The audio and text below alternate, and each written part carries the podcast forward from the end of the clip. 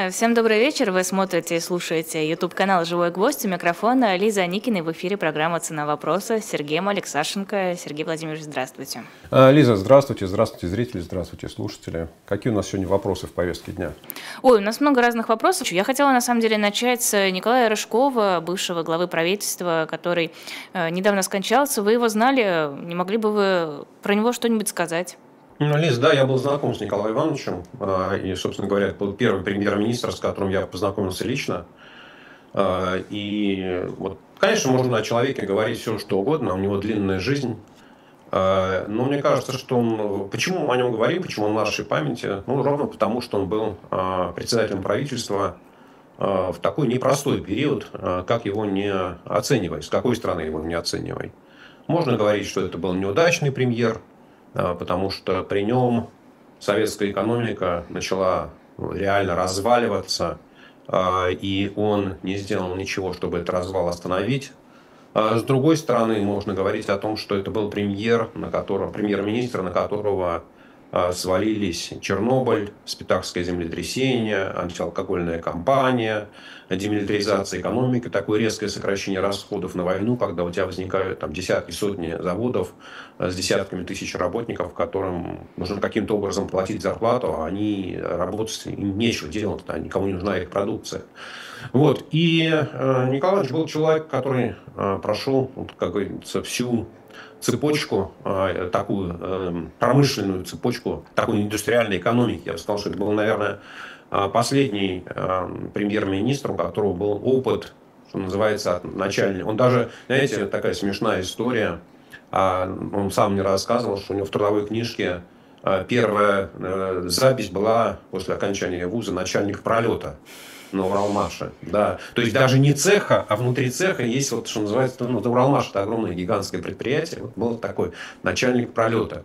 Да, и вот, собственно говоря, начальника пролета такого колоссального промышленного предприятия, оплота советской социалистической индустрии, что называется, образцово-показательного, и до премьер-министра. И, конечно, э, Николай Иванович знал вот эту вот всю цепочку как работает советская экономика на всех уровнях совершенно прекрасно. Он глубоко вникал в детали, он хорошо их понимал, он все это хорошо чувствовал. Но, знаете, как наши достоинства являются продолжением наших недостатков. И, конечно, вот такой вот однобокий взгляд на экономику, а, его ну, уже ближе к концу его премьерства стал подводить. Он не понимал, не верил в законы сил рыночной экономики. Ему трудно было с этим согласиться. Вот, но он готов был признать, что его время, возможно, уже ушло, и когда э, в сентябре 90-го года в Кремле э, у Горбачева проходили у Михаила Сергеевича заседания э, вот, по сталкиванию лбами ежа и ужа, программы 500 дней, программы правительства Рыжкова. И когда Михаил Сергеевич сказал, что он выбирает программу 500 дней, Николай Иванович прямо честно сказал, ну, значит, значит, мне надо подавать в отставку, потому что делать то, что я не понимаю, с чем я не согласен, я не готов. Вот, поэтому мне кажется, что, в общем, ну, я, я с ним начал общаться, познакомился, я был совсем молодым человеком, мне было 32 года. Вот, а, и сами понимаете, что называется, для премьер-министра, кто я был такой, да, щенок какой-то зеленый, который там где-то внизу карьерной лестницы болтается. Но, тем не менее, он всегда разговаривал уважительно, внимательно выслушивал все, что ему говорили, готов был обсуждать, задавать вопросы. Ну, в общем, мне, я считаю, что в общем, не самый плохой премьер-министр вот, из тех, кого я знаю, из тех, кого я помню. Поэтому меня хорошие о нем воспоминания. Ну, вот, после, после того, как он ушел из, ну, ушел из правительства, фактически, ну как он, можно считать, что он был на пенсии, хотя он оставался и быть депутатом Государственной Думы, членом Совета Федерации, и можно предъявлять к нему претензии, как он голосовал, за что он голосовал. Но мне кажется, что в его жизни не это было главное. В его жизни было главное вот то, что происходило э, в конце 80-х годов. Ну и, конечно, способность ну, конечно, не держаться за свое место – это бесценное качество. Сейчас это как-то особенно хорошо особенно понимается. понимается. Да, да. Ну, знаете, как? Гвозди бы делать из этих людей не было крепче в мире гвоздей. Это вот про него. Э, стало известно, когда и где похоронят Алексея Навального, если, конечно, не вмешаются в очередной раз российские власти и не внесут свои коррективы э, в предстоящее мероприятие, в я не знаю, как это правильно и корректно назвать, э, это угроза, то, что планируется для Кремля? То, что люди смогут все-таки прийти на похороны Алексея. Мы видели э, обращение Людмилы Навальной, его матери, которая рассказывала, что силовики настаивали на тайных похоронах. Лиза, понимаете, вот к вопросу о том, является ли похорон Алексея Навального угрозой для власти, нужно подходить, как бы, на этот вопрос нужно смотреть с двух сторон или отвечать с двух сторон. А, безусловно, те, кто любили Алексея, те, кто поддерживали Алексея, те, для кого Алексей был примером, лидером, человеком, с которым хотелось быть рядом, они придут на похороны, и никакой угрозы для власти они не представят.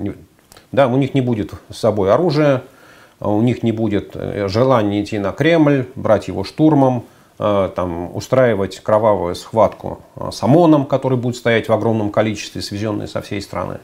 Эти люди придут прощаться со своим другом, э, со своим лидером, с человеком, с которым они связывали самые хорошие надежды на будущее. И поэтому у меня нет ни малейших сомнений в том, что вот с этой стороны никакой угрозы для власти нет. Есть угроза для власти со стороны Кремля. Кремль, знаете, как это Эм, как, кто, кто у нас там? Э, я уже забыл, как это называется, кто-то боится. Да? Ну ладно, сейчас вспомню. Э, м? Параноик? Нет, нет, нет, нет, нет. Э, пуганая корова куста. Пуганая ворона куста боится. Вот, извините. Пуганая ворона куста боится. Да? Вот это про Кремль. А у Кремля, Кремль, Путин лично, они боятся всего, они боятся любого проявления Э, человеческого достоинства, любого проявления независимости, любого проявления несогласия со своей политикой. И поэтому, конечно, вокруг Путина, вокруг Кириенко, вокруг Золотова, э, э, который руководит там, всем российским ОМОНом, есть куча доброжелателей, которые нашептывают, ну вот сейчас, ну у нас есть оперативная информация, ну вот сейчас состоится, как бы там чего такое – и бойцов ОМОНа накачивают, что вы готовьтесь там. В общем, короче, вводят их в зверское состояние, готовы броситься и избивать людей по любому сигналу. Вот они боятся. Они боятся проявления нелюбви, они боятся проявления несогласия, они боятся любого э, факта общественной жизни, который им не подконтролен. Поэтому да, для Кремля похороны Алексея Навального будут страхом, э, страхом, который они будут помнить всегда. Вот. Для сторонников Алексея Навального это будет прощание с э, другом, прощание с лидером. А, то, что озвучивала сегодня Юлия Навальная в Европарламенте, вот это э, тезис о том, что Путин это организов... ну, Путин и его сторонники это организованная преступная группировка, и бороться с ними нужно соответственно. Это может как-то повлиять на политику Европы в отношении российских властей? Я не думаю, что это каким-то образом повлияет на политику Европы, ну, потому что если это организованная преступная группировка, с чем я согласен с Юлей, да, и то бороться с организованной преступной группировкой должны то, что называется правоохранительные органы, полицейские структуры, да, силовые структуры. Но считать, что Евросоюз, Европарламент, Еврокомиссия – или там Белый дом являются какими-то силовыми структурами, готовыми наводить порядок на всей планете Земля, тем более на одной восьмой части суши, у которой э, невообразимые запасы ядерного оружия, но это было бы преувеличением. Э, мне кажется, что у большинства трезвомыслящих политиков и в Европе, э, и за океаном, в Америке, и в Японии, и в Корее, и в Южной, да, и в Австралии, и в Новой Зеландии, есть четкое понимание, кто такой Путин.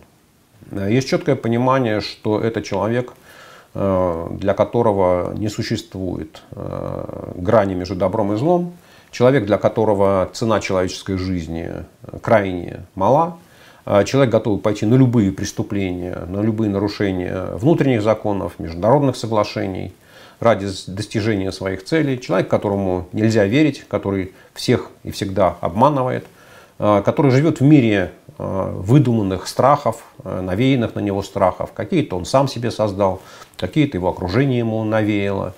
Вот. Но смещать его, бороться с ним, там, принимать какие-то усилия по свержению э, Путина как э, диктатора, как лидера страны. Нет, конечно, Европа не может, да и не, и не будет. Не будет и, и не может. Да. Я, я плохо себе представляю, что могут сделать европейские структуры, даже американские. Ну, с американцами, наверное, сложнее. Да. Американцы при желании могут что-то сделать. Но то, что Европа не может ничего сделать, это понятно. Но самое главное, что э, я бы не строил иллюзий. Европа не только не может, Европа еще и не хочет. И мы видим, что с каким трудом продвигается в Европе идея о том, что нужно признать выборы 17 марта в России нелегитимными, э, что нужно объявить Путина нелегитимным президентом, э, что слушания в Европарламенте по этому вопросу были отменены по результатам позиции многих там, депутатов в Комитете по международным делам. Вот, поэтому Европа, у нее свои интересы, наверное, трудно ее в этом обвинять, у европейских политиков свои интересы, они отвечают перед своими избирателями. И я много раз говорил о том, что при всем том, что в России происходит, это очень важно для нас, это болезненно для нас, это печально для нас. Для Европы главное, чтобы вот эта вот российская зараза, российская болезнь, российская чума не переходила за границы России. Если бы не было путинской войны, путинской агрессии против Украины, то я думаю, что отношение к путинскому режиму было бы еще более мягким, и никто бы не думал разрывать экономические связи, и продолжали бы все зарабатывать, несмотря на то, что в России льется кровь, в России убивают политических оппонентов. Это не является препятствием для того, чтобы зарабатывать деньги.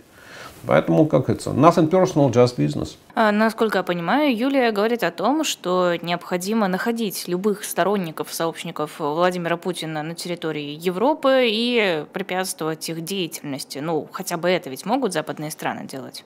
Ну, они могут, они делают. Нельзя сказать, что они совсем ничего не делают. Вот смотрите, на прошлой неделе в Соединенных Штатах предъявили уголовное обвинение Андрею Костину, руководителю банка ВТБ, одному из ближайших таких вот бизнес советников, бизнес-опор банка, да, как машины по обслуживанию денежных интересов Кремля, механизм по обслуживанию денежных интересов Кремля. Вот, собственно говоря, эта работа шла долго. Э, если вы почитаете текст э, обвинения, который предъявлен, то вы выясните, что увидите, что там на самом деле американские э, ну, как следователи, да, не знаю, кто этим занимался, там ФБР, ЦРУ, кто из них, как, да, они получили показания, получили свидетельства от трех помощников, ближайших помощников Костина, которые обслуживали его яхты, обслуживали его виллу, да, с указанием проводок, счетов, получили всю структуру компаний. Ну, да, они делают, но просто нужно хорошо понимать, да, что их возможности тоже ограничены. И ведь, вот, скажем так, уголовное обвинение Костину предъявили, яхты будут арестованы, вилла будет арестована. Да, но сам Костин, до тех пор, пока он находится на территории Российской Федерации, он может не опасаться за свою свободу. Угроза его свободы начинается ровно в тот момент, когда он пересекает границу Российской Федерации. Да, поэтому, так же, как и вот, ну, можно хватать подельников Путина, приспешников Путина ровно в тот момент, когда они находятся в Европе.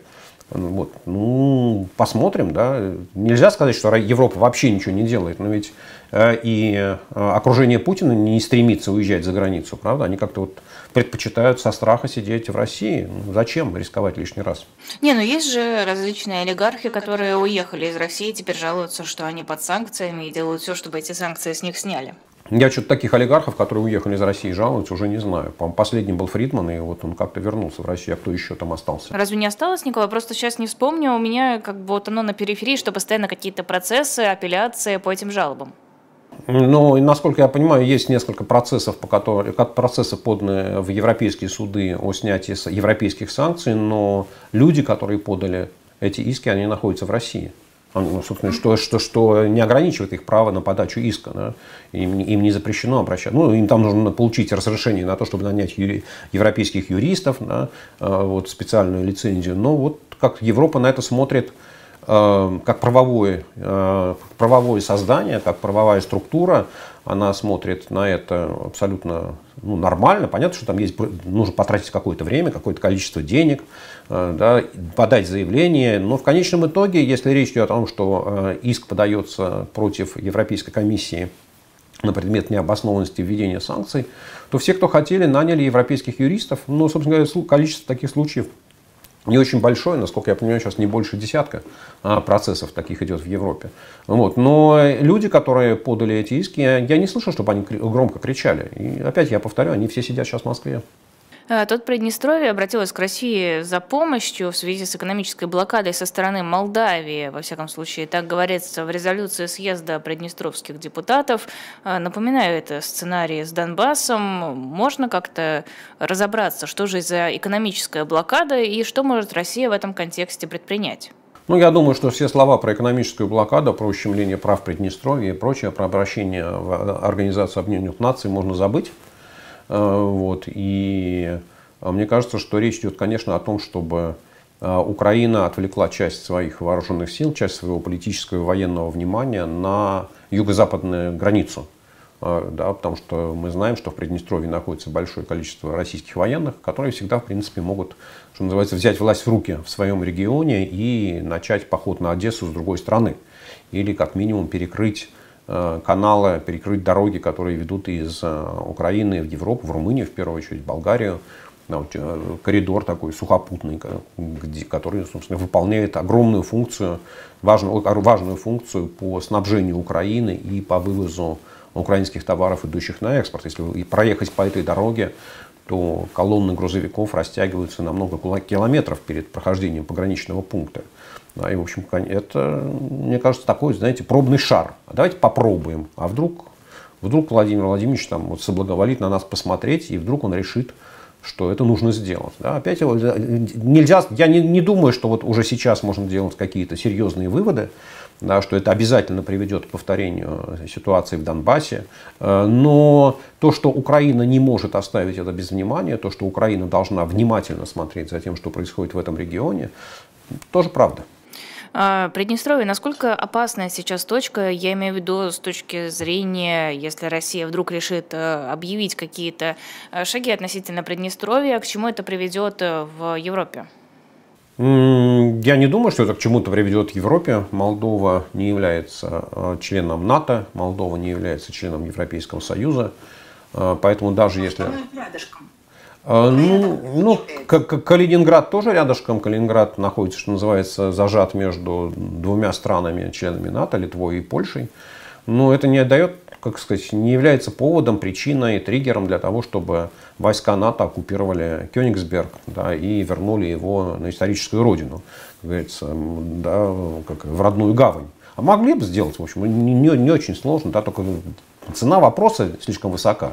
Они же понимают, что... Рассказать Путину про печенегов и исторические границы? Э, ну, да, можно, конечно, рассказать, но у Владимира Владимировича нет чувства юмора, и я думаю, что он скорее нажмет красную кнопку, нежели чем будет выслушивать до конца лекцию про печенегов, а также псов-рыцарей, ну и прочие ганзейские союзы.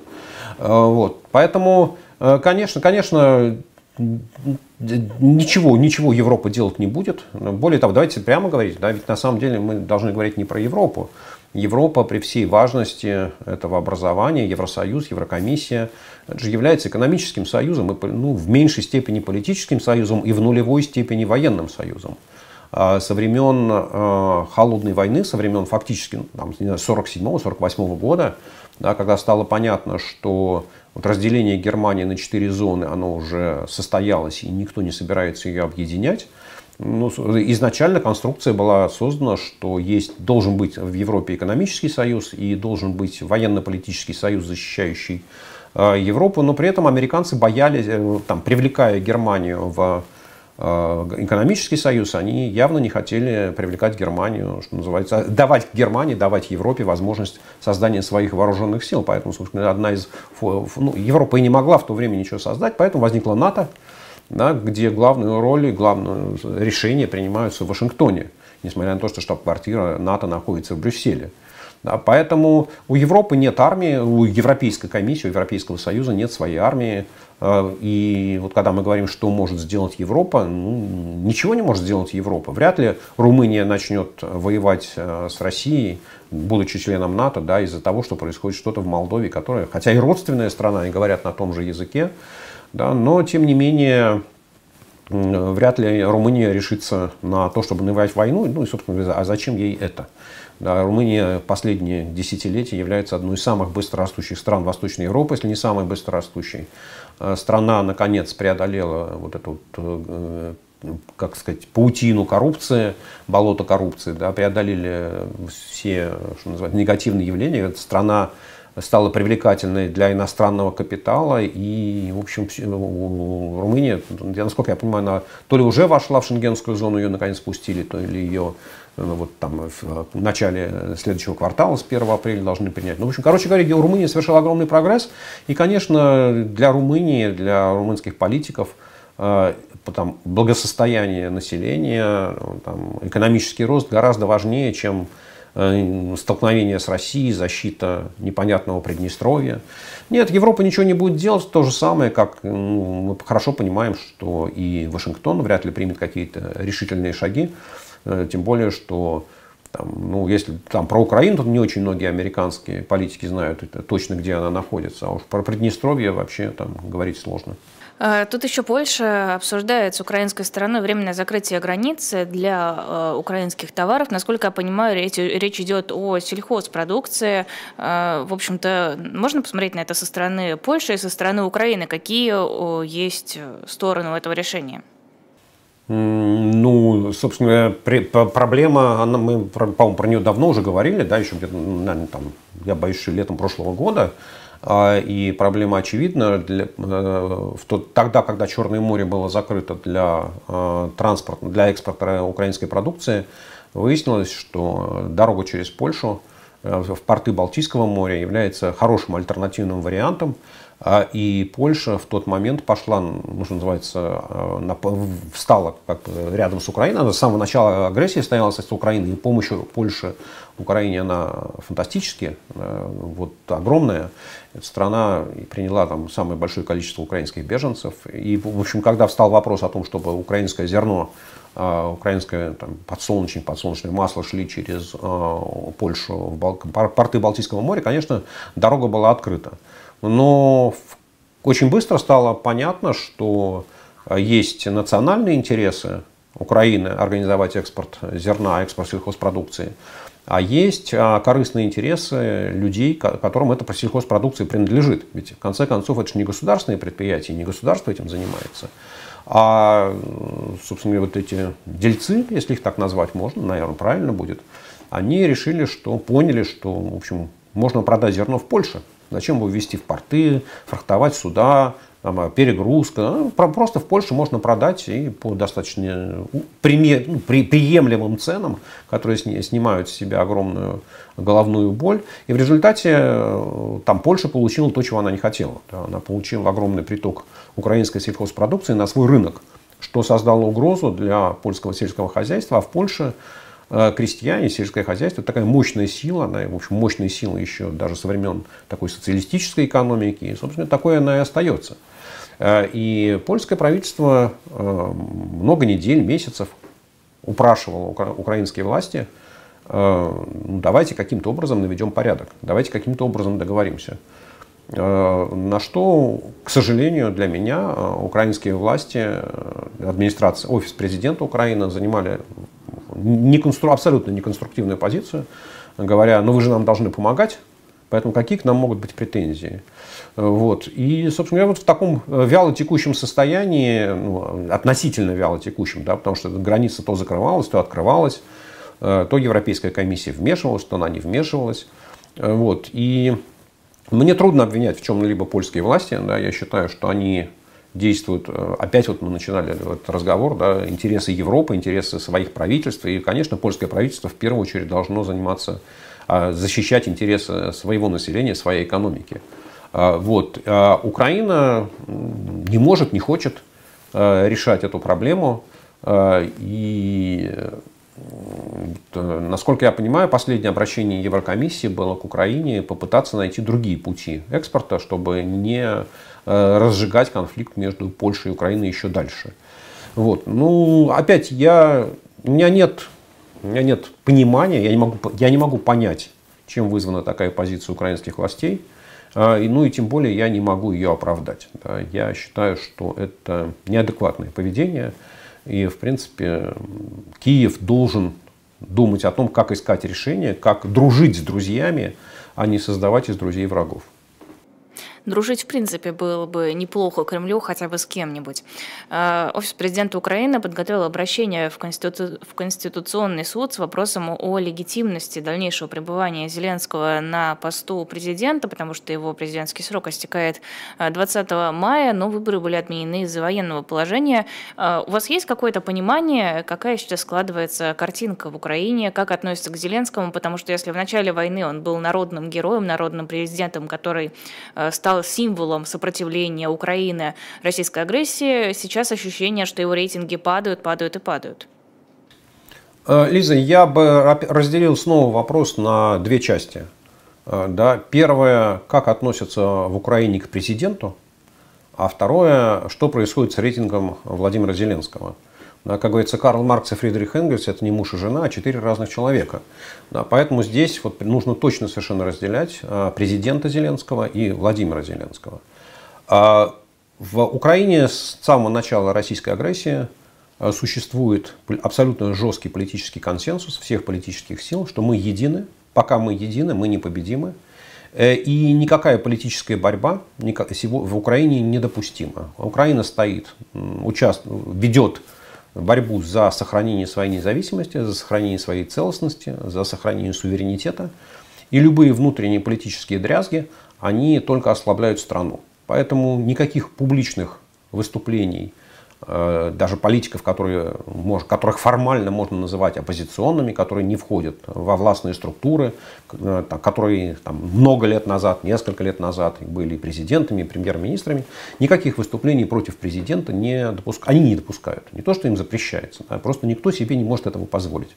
Страна находится в состоянии войны и подвергать э, критике вот, э, стабильность, устойчивость политической системы, ну, в общем, никто себе позволить не может. И это такая высокая политическая ответственность э, украинского политического класса и украинского общества. А вторая часть вопроса состоит э, в позициях Владимира Зеленского и позициях его команды, что они делают, как они делают. К сожалению, к сожалению, приходится говорить о том, что вот это вот политическое перемирие и отсутствие критики, отсутствие полноценной свободы слова э, в Украине, э, наличие ну, э, реально военной цензуры на телевидении, которая ограничивает темы, которые можно там обсуждать и что там, о чем там можно говорить, привело к тому, что в команде Владимира Зеленского есть люди, которые готовы использовать вот сложившуюся ситуацию в корыстных интересах да, в э, интересах личного заработка, в интересах личного обогащения, в перераспределении потоков денежных, в создании денежных потоков в свою пользу а, и в ущемлении интересов других, э, там, в ущемлении интересов и бизнесменов, и политиков, которые занимают другую позицию. А общество все это видит. Ну, та, та часть общества, которая э, следит за политической жизнью, кому это интересно. Общество это хорошо понимает, что происходит. Но опять мы возвращаемся к первой части вопроса. Никто не, ходит, никто не может себе позволить сегодня устраивать в Украине политические разборки. Поэтому да, а, поддержка Владимира Зеленского как а, политика, она снижается. А, и там, не факт, да, что если бы вот война закончилась и там, в Украине прошли президентские выборы, не факт, что он смог бы удержать свои позиции. Но никто не собирается поднимать восстание, собирать новый Майдан, свергать власть, требовать досрочных выборов президента, да, потому что это противоречит самой главной задаче. Задаче сохранения целостности Украины, сохранения ее суверенитета. Поэтому это два разных вопроса да, два, и два разных человека. Президент Зеленский и Владимир Зеленский. А, тут, кстати, Радаган э, выступил и сказал, что Турция готова принять переговоры по мирному урегулированию в Украине, снова готова принять. Э, к чему это заявление? Как-то, мне кажется, ну, из ниоткуда он сейчас вылез. Ну, возможно, в окружении э, Реджепа Эрдогана есть э, люди, которые читают газеты на английском языке или следят за новостной повесткой дня на русском языке и увидели, или какой-нибудь там у них компьютерный анализ стоит, да, они увидели, что частота э, упоминания о том, что возможны переговоры или кто-то хочет переговоров между Россией и Украиной увеличилась. А, ну и пометуя о том, что Стамбул уже был местом переговоров, и пометуя о том, что посредник э, Эрдоган, хотя он поддерживает Украину, в том числе и предоставлением вот, байрактаров, да, таких летального оружия, вот, но тем не менее Турция хочет поддерживать нормальные бизнес-отношения с Россией. Да, и Турция претендует на место объективного независимого посредника, который теоретически, ну, в случае теоретического начала, или как, в теоретическом случае начала переговоров, э, в случае начала теоретических переговоров, Турция готова предоставить помещение для того, чтобы эти переговоры прошли, ну и, возможно, выступить посредником, хотя я сомневаюсь, что Турция сможет, или там, турецкие политики смогут выступить посредниками, ну, хотя бы в силу того, что есть особенности там, русского языка, да, на котором украинская и российская делегация смогут разговаривать, выяснять все детали,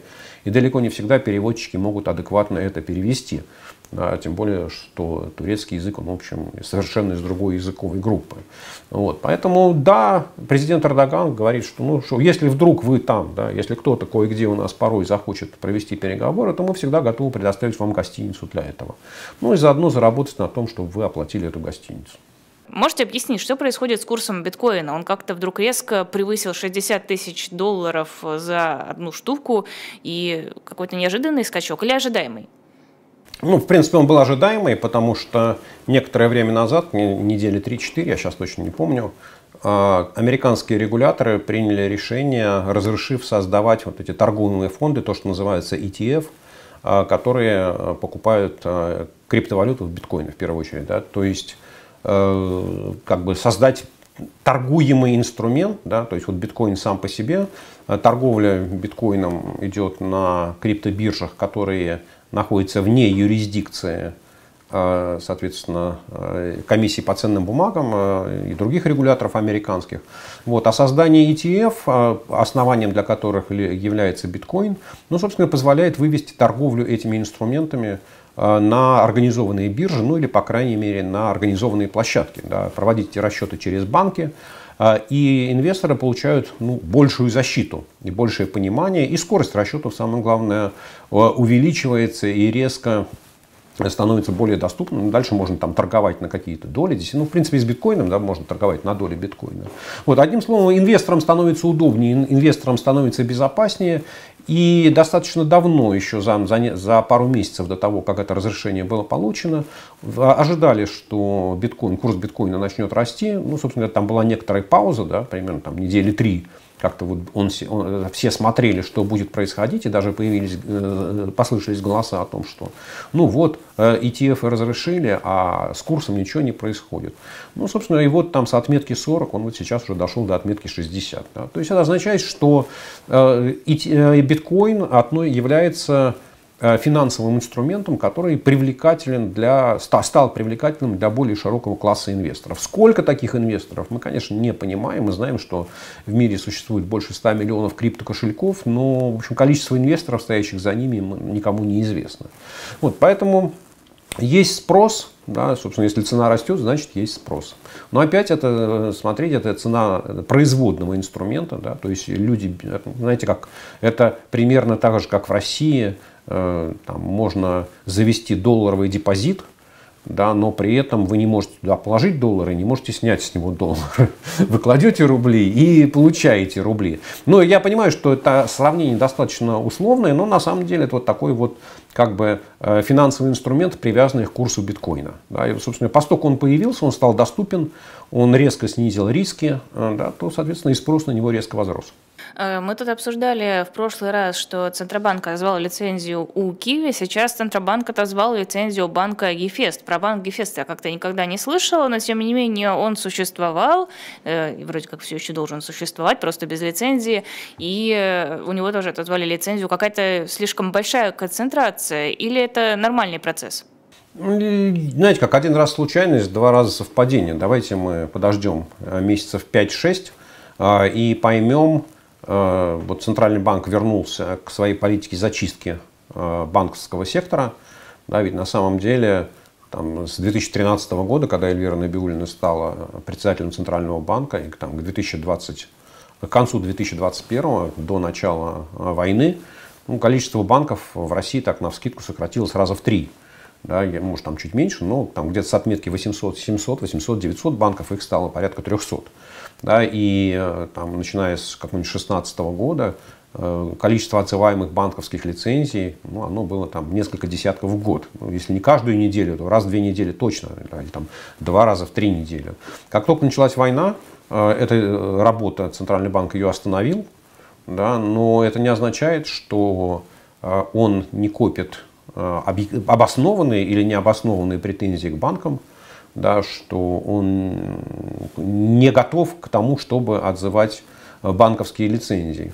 Возможно, в Центральном банке посчитали, что ситуация успокоилась, да, что вот те страхи, риски, угрозы, которые возникли в банковском секторе из-за начала войны, из-за введенных санкций, из-за проблем с организацией международных и внутренних расчетов, они уже остались позади, что можно ничего не бояться. Ну и поэтому, когда там очередной частный банк исчезает из банковской системы, то, в общем, ничего плохого для банковской системы не случается, кроме хорошего. Да, потому что даже если не очень большой частный банк исчезает, то это означает, что доля государственного банка, государственных банков, банков, находящихся под государственным контролем, она возрастает. Пусть немножко, но возрастает. Опять это вот продолжение той истории, про которую мы говорили с Киви банком. Это осознанное движение там, Центрального банка и, соответственно, Крем, поддерживаемые Кремлем к тому, чтобы банковская система, бан, финансовый сектор находились под полным государственным контролем. Э, тут еще, продолжая тему банков, э, один из банков в Узбекистане ужесточил условия для обслуживания счетов россиян. Теперь можно будет иметь свой счет только э, если у тебя есть временная регистрация на территории страны. Пока это один банк, но мы такое наблюдали и в других странах с другими банками. Это правда связано с санкциями США или это, или это что-то еще? Ну, смотрите, на самом деле, вот политика того, что политика того, да, такая политика, когда вы можете открыть банковский счет в другой стране, не будучи гражданином, а только при наличии права на работу, это нормальная практика. Да, то есть вы не можете открыть э, счет в Европейском банке, если у вас есть туристическая виза. Вы не можете открыть счет в американском банке, если у вас есть туристическая виза. Да? Поэтому я не знаю, что стало триггером для принятия решения в Узбекистане. Возможно, на него надавили. Да, возможно, просто Узбекистан, узбекские регуляторы посмотрели, как это устроено в других странах и решили пойти э, по общему пути. Мне кажется, что это, ну, наверное, важно, да, но мне, с точки зрения большинства россиян, которые пользуются услугами банков из ближнего зарубежья, гораздо более важно другое. Да, то, что неделю назад были введены санкции против платежной системы МИР и оператора, то, что называется национальная система платежных карт, которая все принадлежит Банку России. И на сегодня большинство банков из ближнего зарубежья и из не очень ближнего зарубежья, которые раньше принимали карту МИР и принимали рублевые расчеты через карту МИР, вот они остановили операции с этим инструментом. Да? То есть э, это означает, что те россияне, которые успели выстроить себе схемы, э, там, не знаю, либо поддержания жизни, либо вывода денег, либо еще какие-то там, да, для, с какими-то целями через страны, ну, в первую очередь, страны соседи России, страны СНГ, что называется, да, или там не, не обязательно члены СНГ.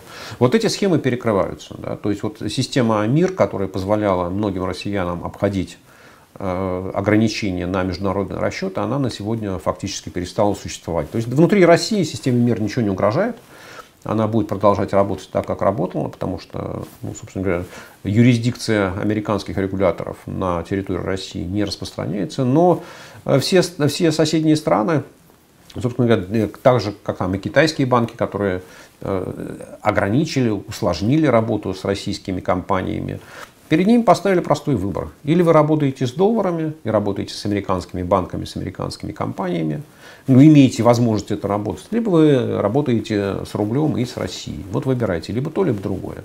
Да, собственно, мы вас не давим, мы вас никуда не загоняем, мы от вас ничего не требуем. Мы просто вам даем выбор.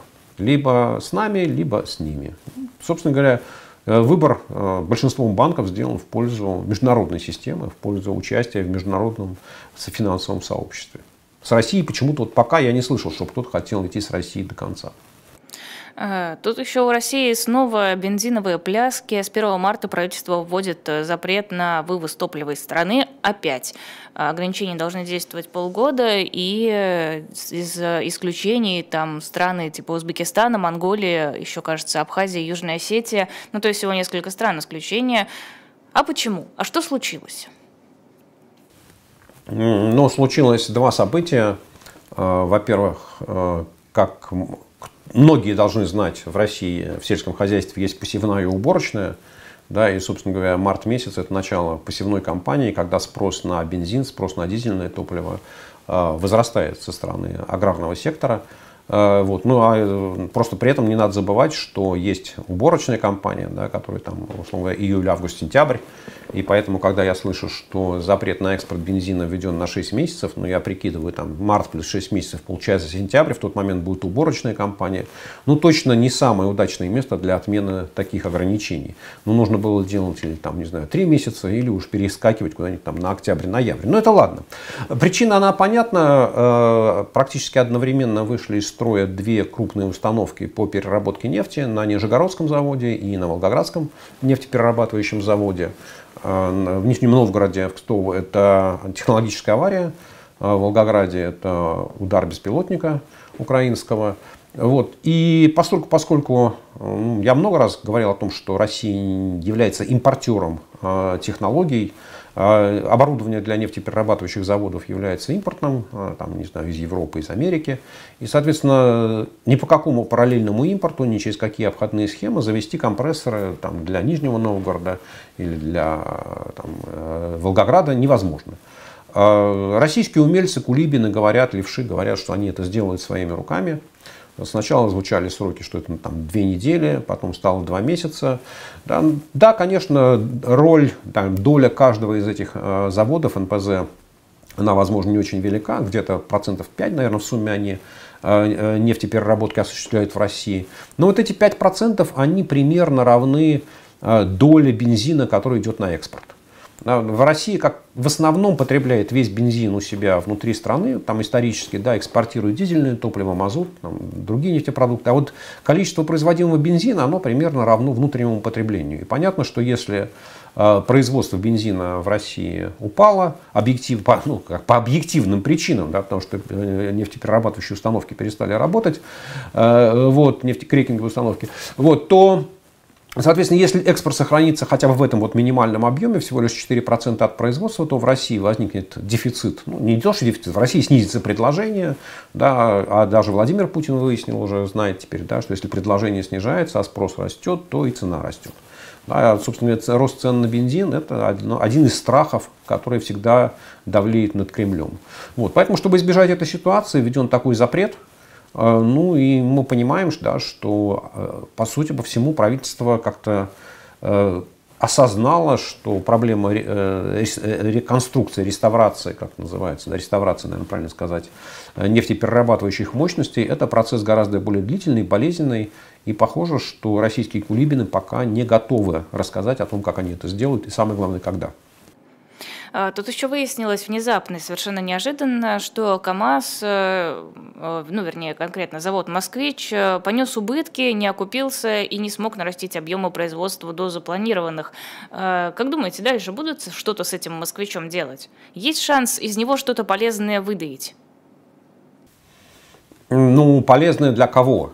Да, мы же должны понимать, что... Для государства. Нет, ну, государство это, это кто? Да?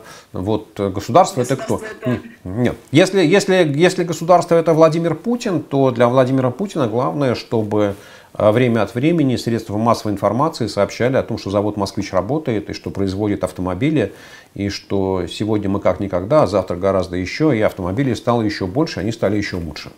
Вот если Путину на стол раз в три месяца мэр Москвы Сергей Собянин будет класть такую сводку, или директор КАМАЗа, который является управляющим партнером на КАМАЗ, как говорится, управляет профильным бизнесом для себя, вот, то Путин будет доволен, и, в принципе, ему все равно, сколько там убытков, э, сколько там вкладывается в, эту, э, в это предприятие, да, и вообще для чего эти машины производятся.